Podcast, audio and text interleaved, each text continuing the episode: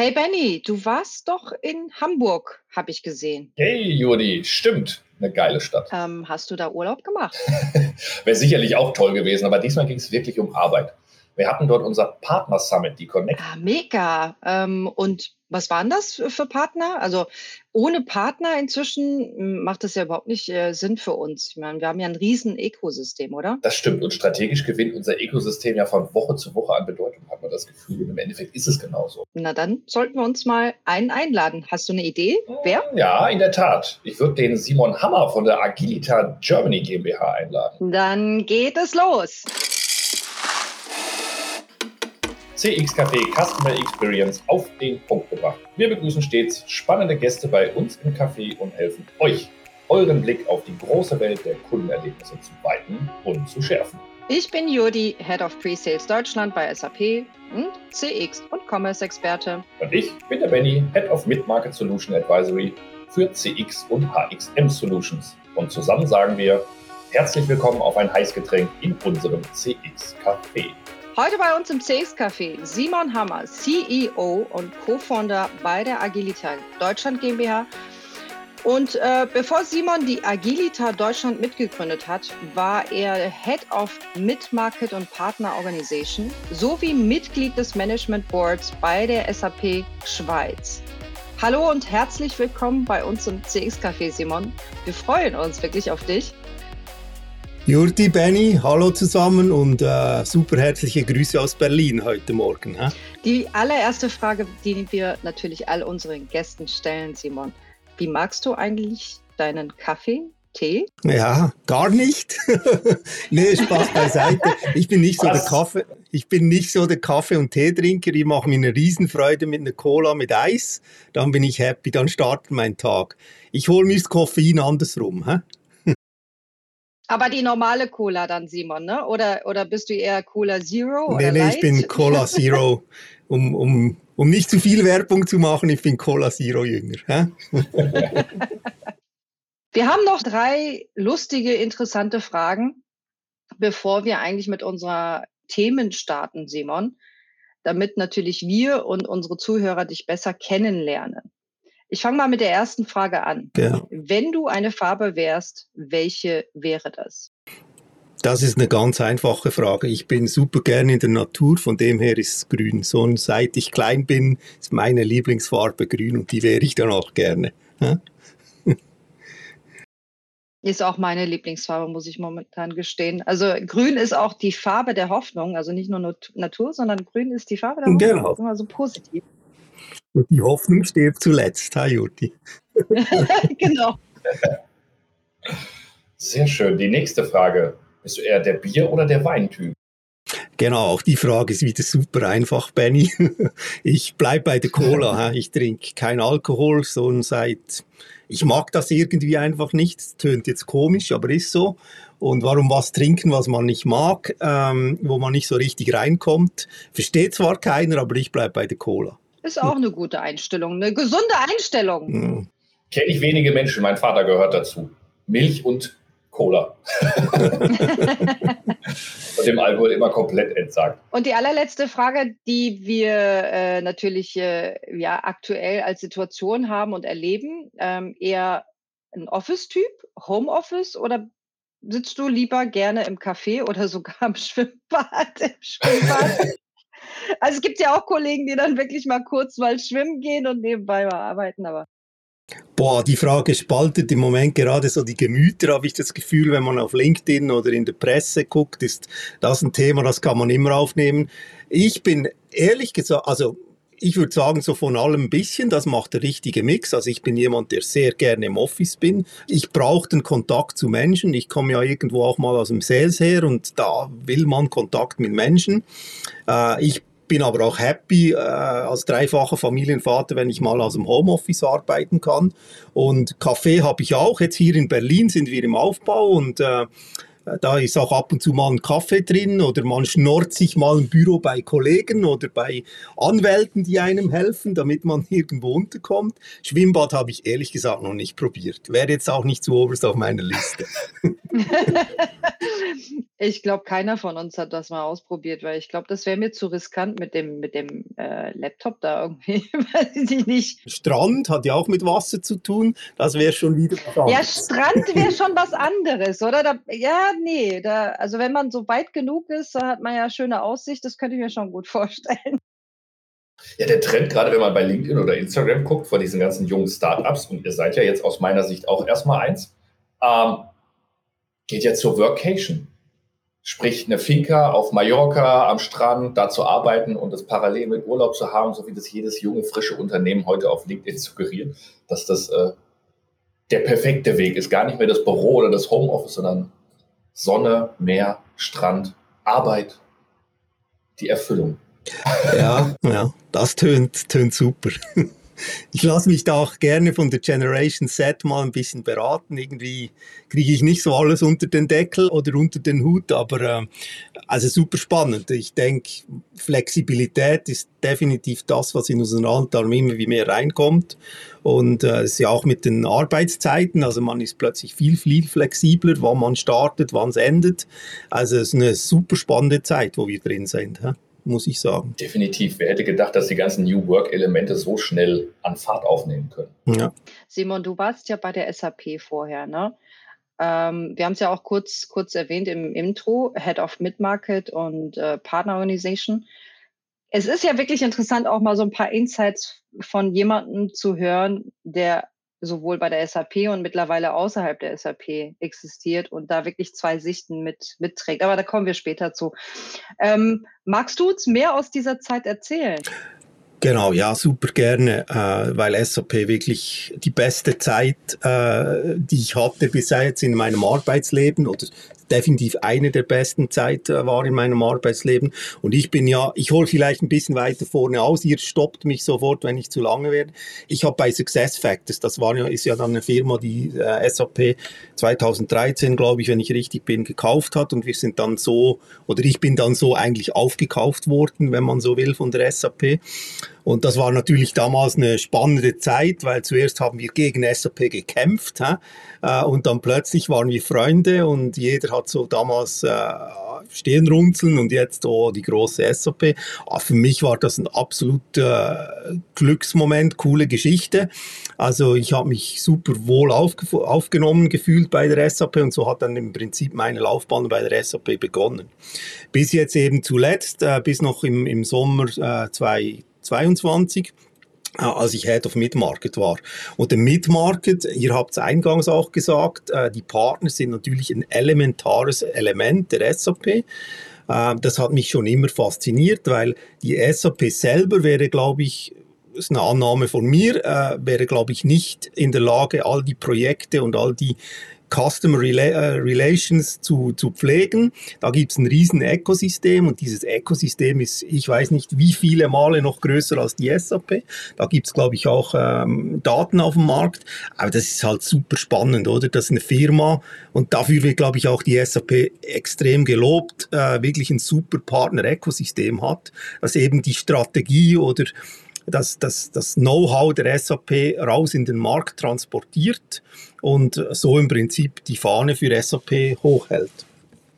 Und das war immer super spannend, weil die Rolle, ähm, das lässt sich aus dem Titel nicht so, nicht so entnehmen, die hatte einerseits einen Sales-Charakter, also sehr stark natürlich noch mit Kunden unterwegs, mit meinem Team damals und auf der anderen Seite ähm, zusammen mit den Partnern zu gucken, wie man den Markt entwickeln kann, äh, wie, wie man weitergeht, weil eine, ja, ein, das, es gibt im Prinzip so wie ein Dreieck, ich sage dem so das magische Dreieck, SAP, Partner, Kunde und äh, das immer so im Gleichgewicht zu halten, ist nicht das Einfachste, aber super, super spannend.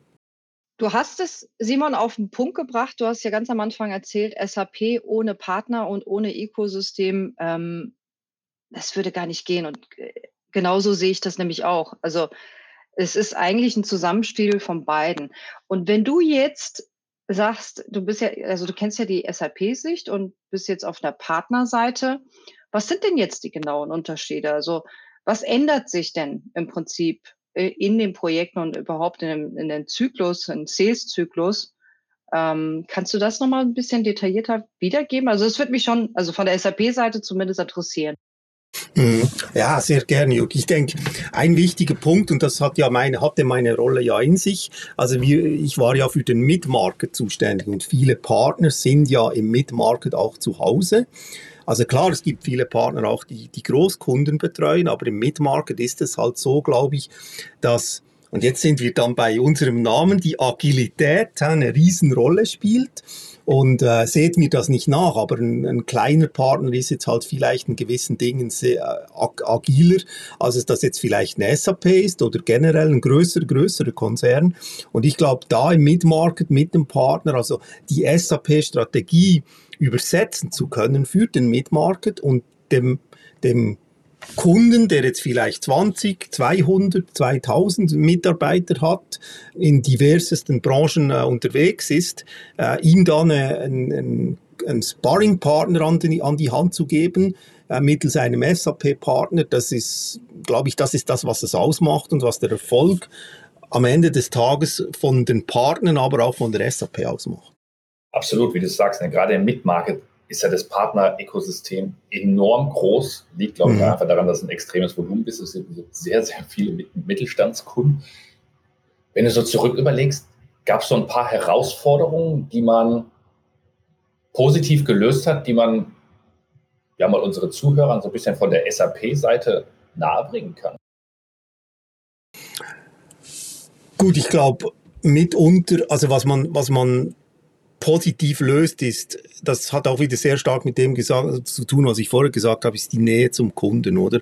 Also man gibt den Partnern wirklich einen super Set an Werkzeugen, mit denen sie jetzt äh, an den Kunden herangehen können und Lösungen präsentieren können dem Kunden. Also ich sage jetzt das ganze Value Advisor äh, also was was birgt die Software oder welche Werte kann die Software vermitteln. Also nicht nur das Einführen und dann hat man ein ERP oder ein, ein, ein, CRM oder was auch immer in place, sondern es geht wirklich darum, was bringt das dann dem Kunden, wie kann er es messen.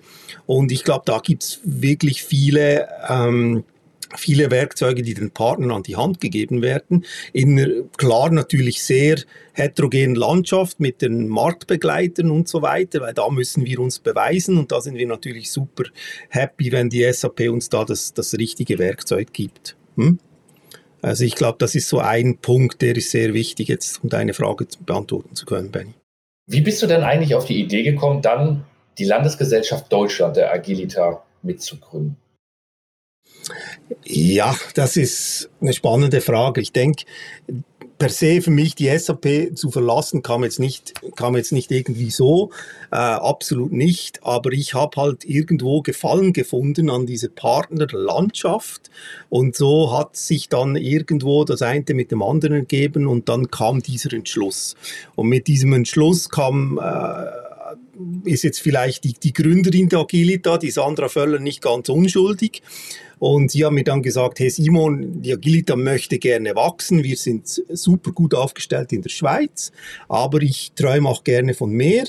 Und äh, da brauche ich jemand, der hilft. Und mehr heißt jetzt nicht nur äh, Deutschland, sondern da kommen wir dann vielleicht noch dazu, hat noch so ein bisschen andere Aus, äh, Ausprägungspunkte. Aber sie hat immer gesagt, international, international zu werden, wäre halt ein super großer Traum, der nächste Schritt zu gehen. Da habe ich gesagt, hey, ich, da bin ich der Richtige, Richtige dafür.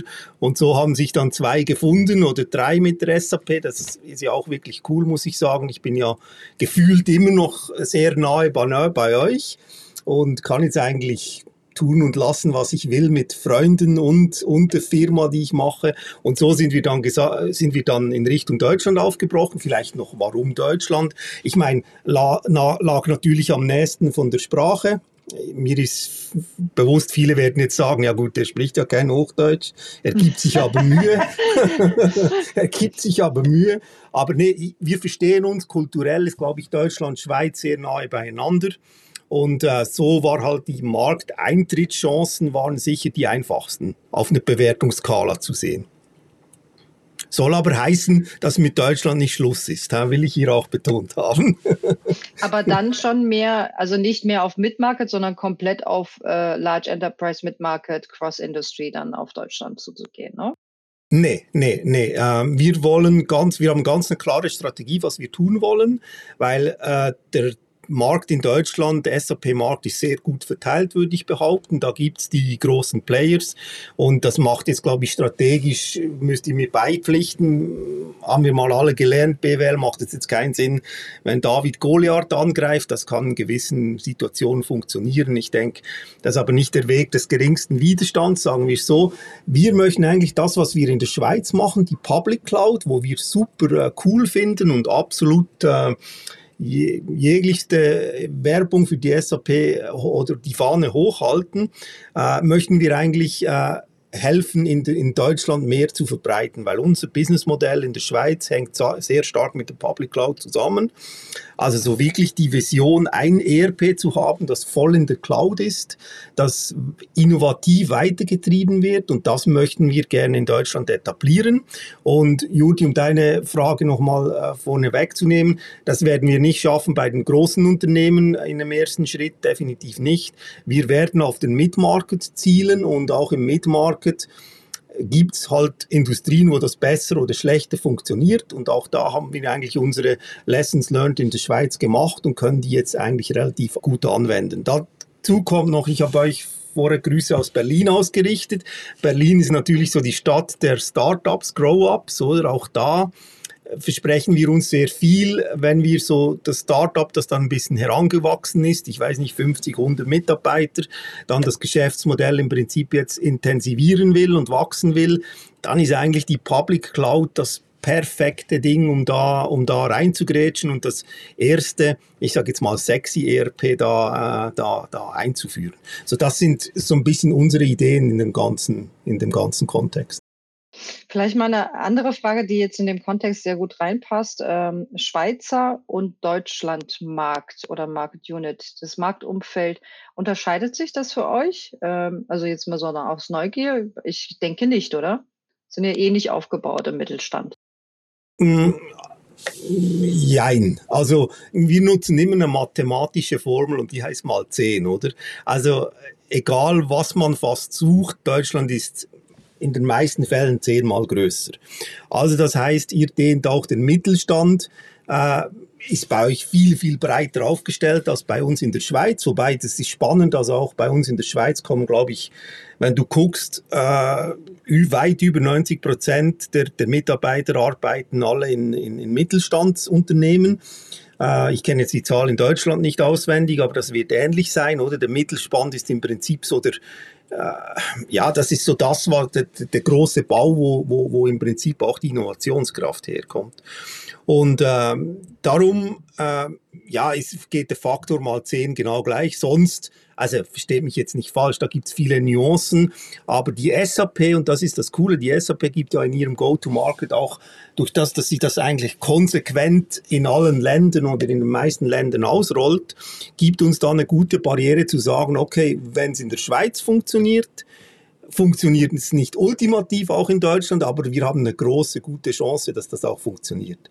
Eben vielleicht ist dann halt der Mittelstand, äh, geht ein bisschen höher, ist ein bisschen breiter, tiefer als in der Schweiz, aber man kann sich gut da sein Kuchenstück rausschneiden, glaube ich. Absolut. Jetzt kommen wir ja schon ans Eingemachte. Du hast ein bisschen was über die Agilita Deutschland erzählt. Für die Zuhörer auch mal er kommt ja aus der Schweiz, ursprünglich von der, also von der, von der Agilita, vom, vom, vom Kern. Wie ist denn da die Historie? Was macht da die Agilita aus? Wer oder was ist die Agilita da? Ja, also die Agilita, ähm, ich habe das eingangs erwähnt, Agilita kommt vom Italienischen, von Beweglichkeit, also agil zu sein. Und das ist wirklich was, was wir versuchen zu leben in jeder Faser und Pore und jedem Atemzug, das wir tun. Die Agilita ist, äh, wurde vor 20 Jahren in der Schweiz gegründet. Und äh, die Agilita ist, ich würde jetzt dem sagen, End-to-End-Provider, Full-Service-Provider Äh, Im im CX-Umfeld, also im CRM, Field Service äh, sind wir sehr stark, aber vor allem auch im ERP-Umfeld. Das ist so das, was wir, was wir gerne machen, was wir super gerne machen. Wir haben 200 Mitarbeiter in der Schweiz, äh, aufgeteilt auf zwei Standorte, Bern und Zürich. Äh, und jetzt geht's eben ins ins gelobte Land. Also jetzt geht's eben raus in, in, in Richtung Deutschland und da sind wir im Moment voll im Aufbau. Und ich meine, du hast es ja jetzt im Nebensatz erwähnt, wo liegen denn eigentlich die, die Stärken von, äh, von der Agilita? Also sprich im ERP-Bereich oder ist es da noch mehr? Also kannst du das auch nochmal kurz zusammenfassen? Mhm, sehr gerne. Also unser Brot- und Buttergeschäft ist definitiv das ERP. Also da, das ERP ist aber ja was, was du nicht, nicht unbedingt einschränken kannst. Wo hört es auf, wo startet es?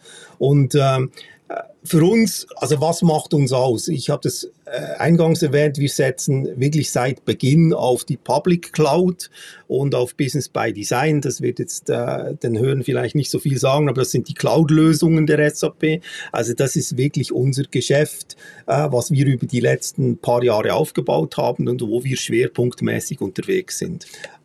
Jetzt mit jedem ERP-Projekt, ich habe das vorhin gesagt, sind noch Dinge mit drin, die äh, logischerweise oder für viele Kunden logisch sind. Und ein Punkt ist, ist halt das ganze TX-Portfolio, also vor allem für uns CRM-Lösung und Field Service äh. Das ist sehr eng gekoppelt an ERP und das ist da, wo wir dann auch die, unsere Pferde im Prinzip weitergehen und den Kunden da adaptieren, weil für uns ist fast in jedem ERP-Projekt ist ein CRM-Projekt, ein Field Service Management-Projekt mit dabei, vor allem wenn es in die richtige Industrie geht.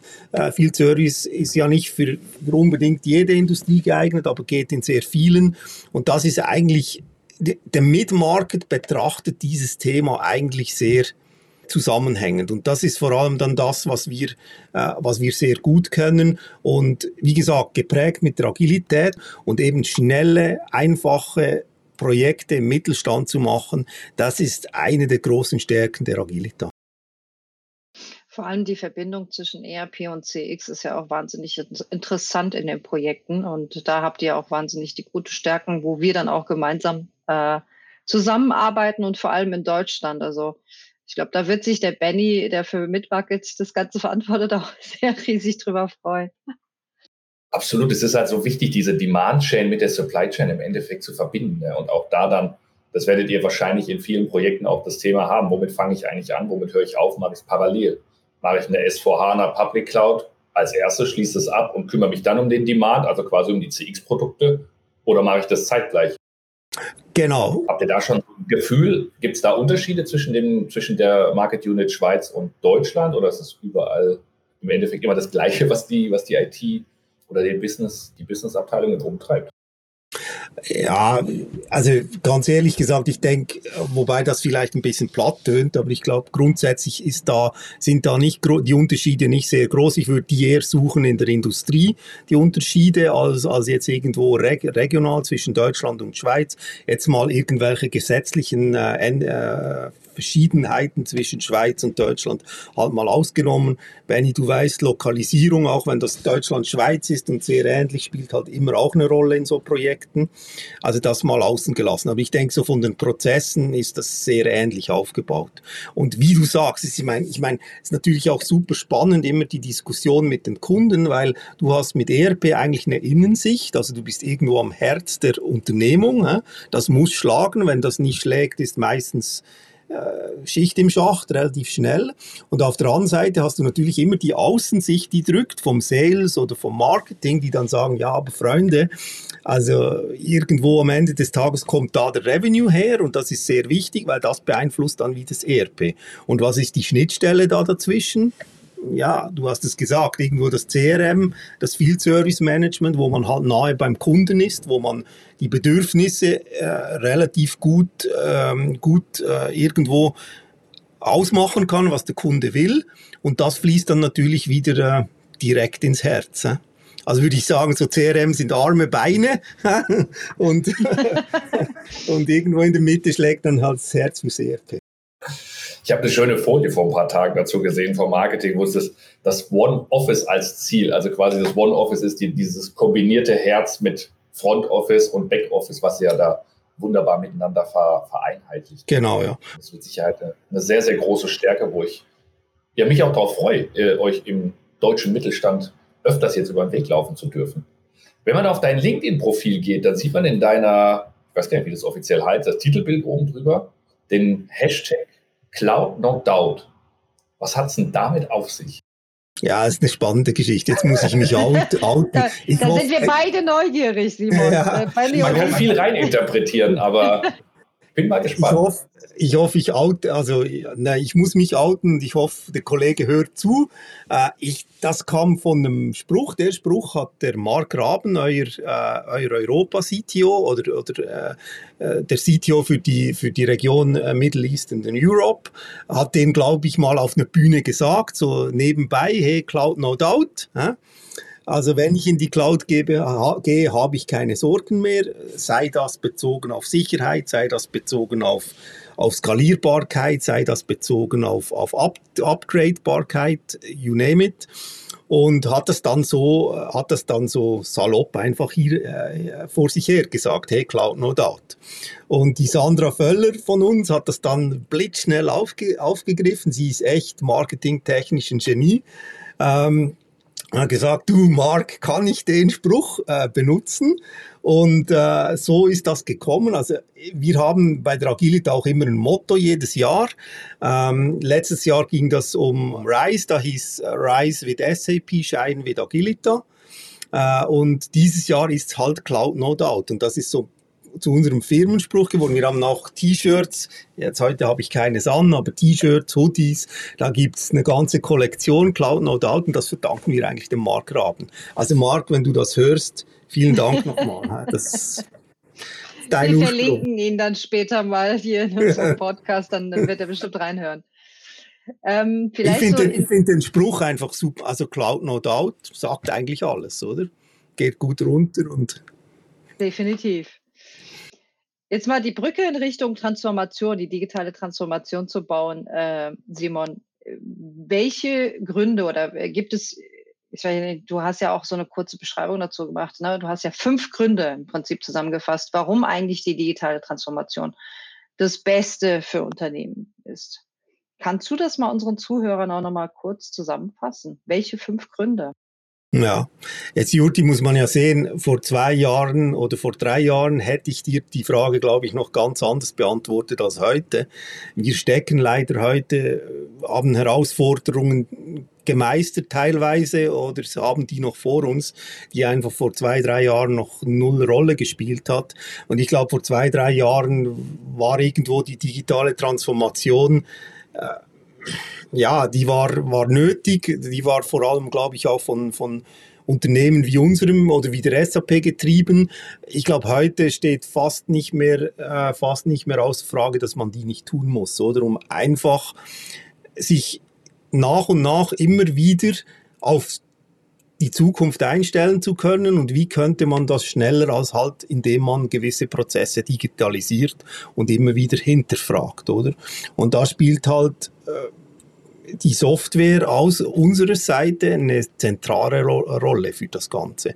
Also ein Unternehmen, äh, wir sehen einfach, dass Unternehmen, die sehr, sehr, das sehr, sehr groß angehen und, und die Digitalisierung sich eigentlich im Prinzip nicht auf die Fahne geschrieben haben, aber halt sehr stark darauf setzen, die Prozesse auch immer wieder hinterfragen, äh, dass, dass, dass, dass das sehr gut funktioniert. Und wenn Sie Prozesse hinterfragen, kommt es halt immer einher, meistens auch mit der Digitalisierung. Also sei das im Bereich von Kundenansprache, Demand Generation, du hast das gesagt, Benny, aber auch in der Fabrikation, ähm, sei das, äh, kann man irgendwo Innovation mit reinbringen und die Innovation kommt dann aus meiner Meinung nach immer auch mit einer Digitalisierung oder oftmals mit einer Digitalisierung einher. Und darum, um ein Unternehmen flexibel zu behalten, um es schnell und einfach auf, auf, auf äh, Marktwidrigkeiten, sage ich jetzt dem, äh, einzustellen zu können, ist, glaube ich, das ein wichtiger Punkt. Und da habe ich jetzt, glaube ich, auch einige Gründe genannt, warum ich das sehe. Sonst, ähm, ihr habt es erwähnt, in meinem Newsletter habe ich da so ein bisschen zus versucht zusammenzufassen, aber ich glaube, das ist jetzt eine, kondenste Version von dem, wie ich das persönlich sehe. In der Tat ist es wirklich so, dass, äh, dass sich die Gründe für eine Transformation immer wieder ändern. In ein paar Jahren äh, werden wir wahrscheinlich über andere Themen sprechen, äh, die so eine Transformation, vielleicht heißt es dann auch eine andere Transformation, nicht die digitale Transformation, sondern die virtuelle Transformation oder was anderes. Ähm, das ändert sich wirklich in der Tat alle, ich sage jetzt mal, zwei Jahre, drei Jahre würde ich sogar fast behaupten.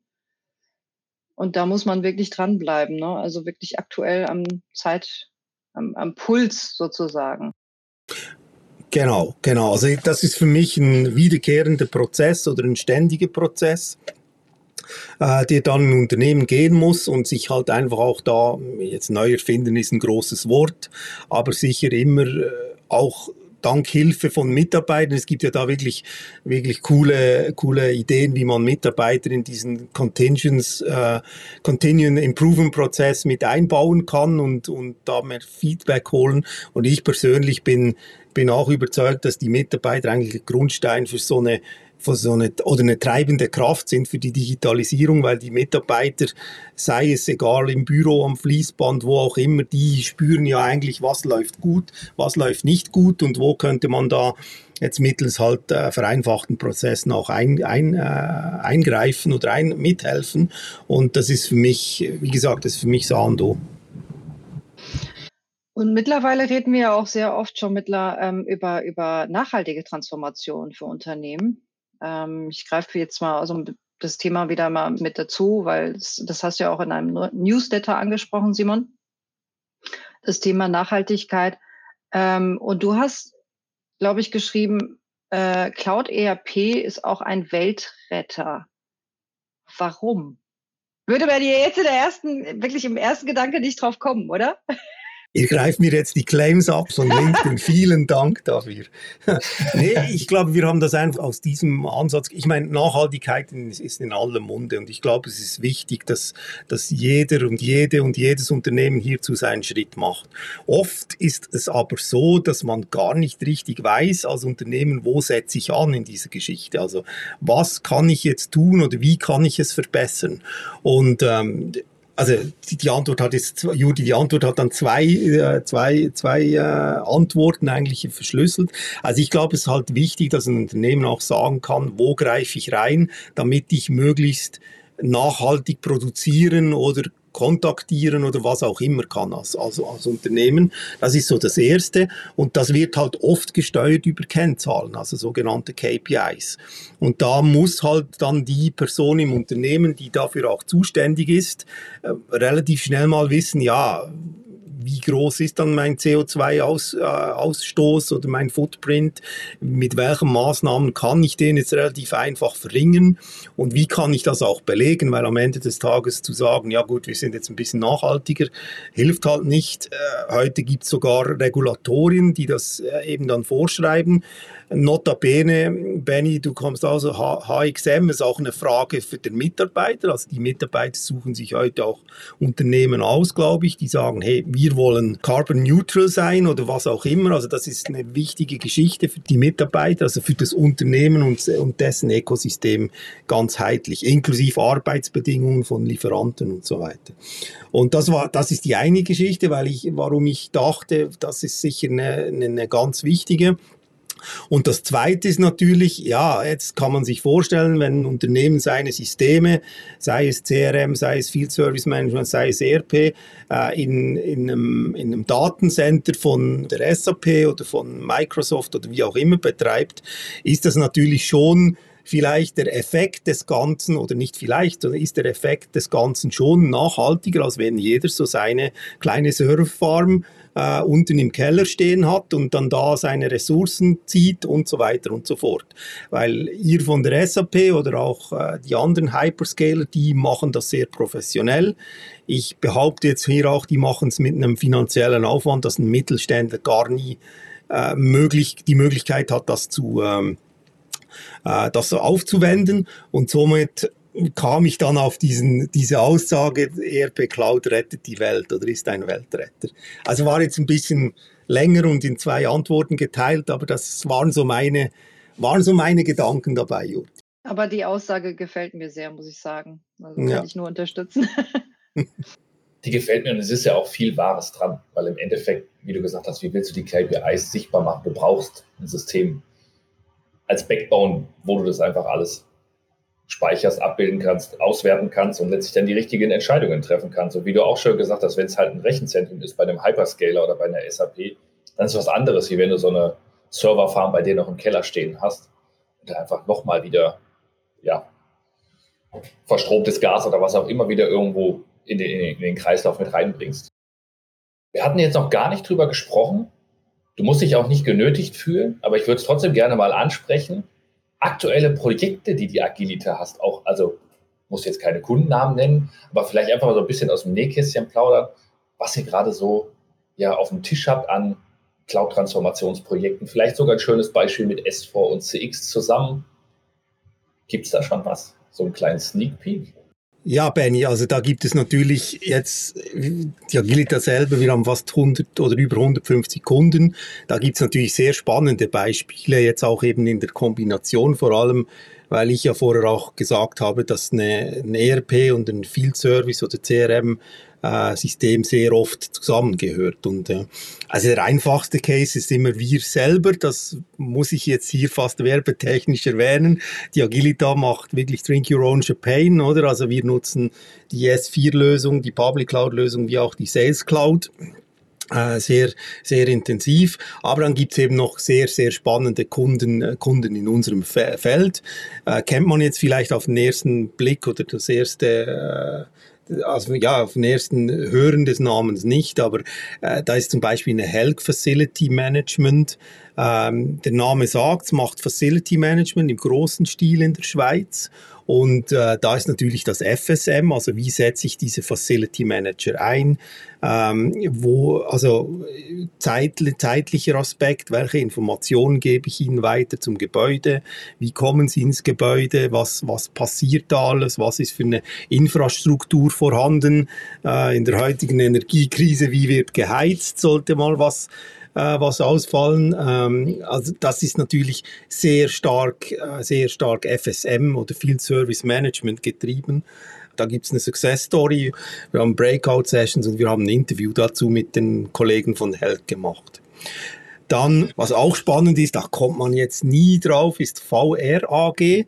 VR AG macht Verkehrsleitsysteme und äh, da habe ich echt viel gelernt, dass ich mit den Kollegen und Kolleginnen da sprechen konnte, weil das tönt so plump auf der Autobahn, du fährst unten durch, es zeigt 80, 120 oder was auch immer an, Stauunfall oder an der Grenze drei Stunden warten, ich weiß es nicht. Da steckt aber richtig viel Technik drin und vor allem für die Zukunft richtig viel Technik in Bezug auf künstliche Intelligenz. Und da machen wir auch ERP und Field Service Management. Klar, die Dinge müssen gewartet werden. Ähm, auch da Infos über das Verkehrsleitsystem, vor allem dann in Kombination mit den Behörden oder den Bundesländern, Kantonen bei uns in der Schweiz, je nachdem, ist halt eine große Geschichte. Also da passiert nichts einfach nur so, ich stelle jetzt mal kurz um. Ja, und dann ist die Autobahn gesperrt. Also das, das hängt immer sehr viel dahinter, um dann so ein Gerät auch warten zu können. Und da setzt die VRAG, ist noch in der Implementierung, äh, setzt die VSAG auf, auf S4 Public und auf Field Service Management. Und äh, da gibt es so eine kleine Anekdote, die erzähle ich äh, euch vielleicht, ob ich sie hören wollte oder nicht. Ich habe da mit den Kollegen gesprochen und äh, irgendwann kamen wir dann auf Hobbys und ich bin leidenschaftlicher Radfahrer. Äh, ich komme nicht mehr so viel wie früher, aber äh, ich habe dann irgendwie gesagt, hey, jedes Mal, wenn ich an so eine Kreuzung komme, dann gibt es einen, gibt's einen äh, separaten Fahrt, Fahrradweg und da muss ich auch halten an der Ampel und dann, äh, die Ampel schaltet nie. Hä? Also bei mir schaltet die nie, ich weiß nicht warum. Und ich habe auch immer das Gefühl, äh, ich sollte eigentlich priorisiert werden als Fahrradfahrer, oder? Äh, er hat mir dann das alles bestätigt und dann gesagt, ja, aber äh, Simon, fährst du ein Carbon-Fahrrad? Er hat gesagt, ja, ich fahre so ein Rennrad. Er hat gesagt, ja, das sind Induktionsschleifen im Boden, die reagieren nicht auf Carbon.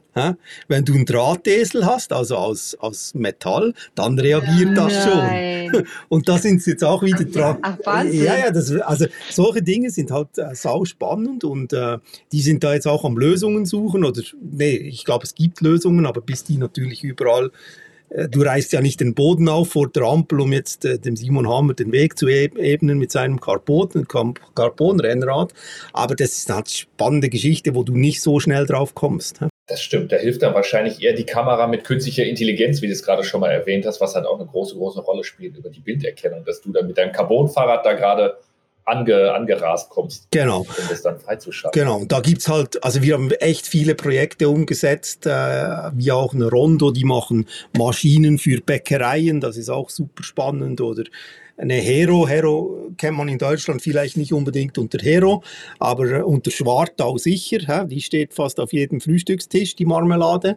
Und Hero ist der Mutterkonzern und äh, auch da spannende Geschichte. S4 zusammen mit, mit der Sales Cloud, mit dem CRM, was äh, in der Implementation ja, mittlerweile soll es, glaube ich, abgeschlossen sein äh, oder die ersten Go-Lives von, von, einem, von einem Riesenunternehmen und so ist das spannend. Bis hin zu zu, zu einer Feigle, die Drucker, äh, Drucker ähm, äh, verliest, sage ich dem jetzt mal, oder vermietet, also äh, und die dann natürlich auch wartet in den beiden Kunden, also SAP, Agilita kann da Drucker mieten, die werden dann reingestellt, werden gewartet, abgedatet äh, und so weiter. Und das passiert auch alles über Field Service Management und das ist so ein, also ist echt mächtig, was, was viel Service Management in Kombination mit anderen Produkten äh, eben leisten kann.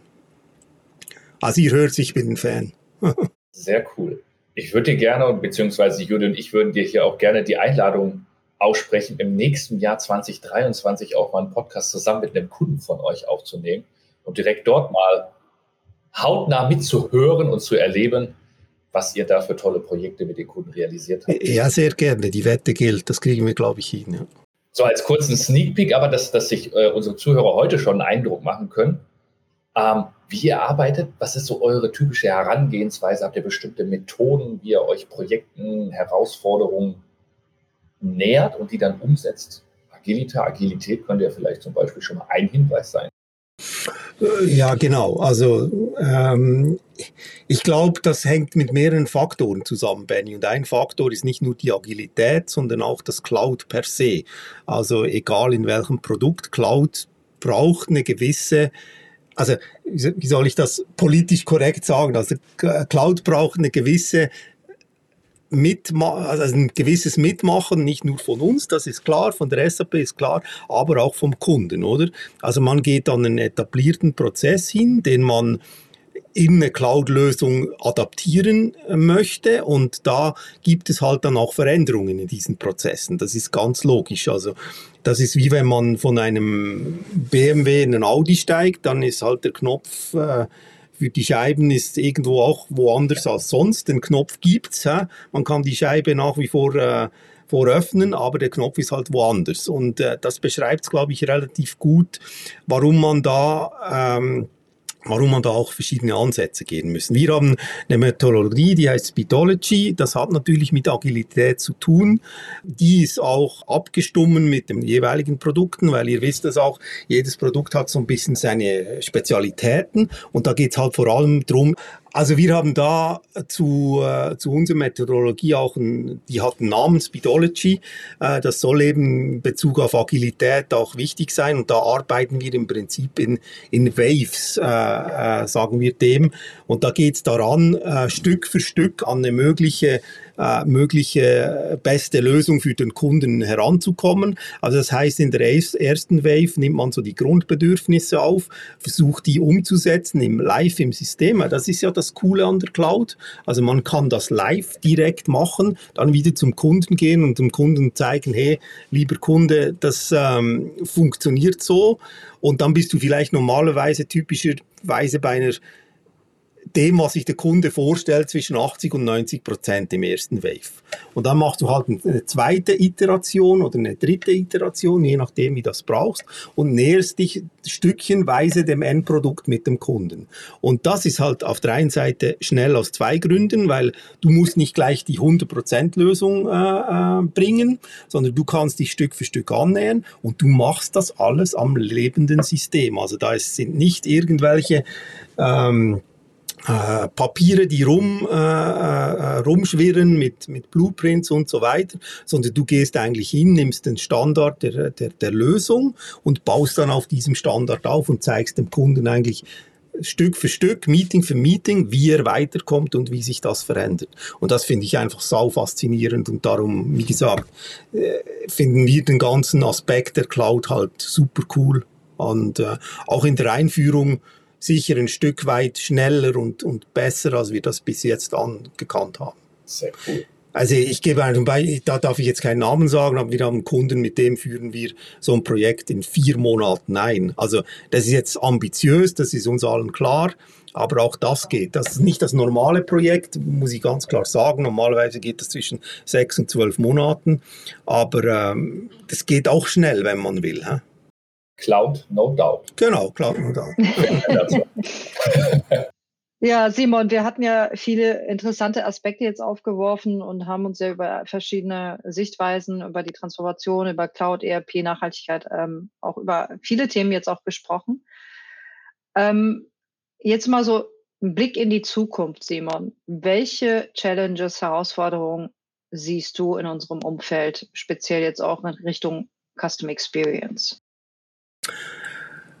Ähm, ja, ich glaube, da gibt es auch wieder mehrfach Antworten, oder? Also grundsätzlich äh, treiben natürlich die ganze äh, Ressourcenknappheit, jetzt vielleicht in unserem Bereich, sei es im Commerce-Bereich oder sei es im auch Mitarbeiter zu finden, ist natürlich eine große Challenge.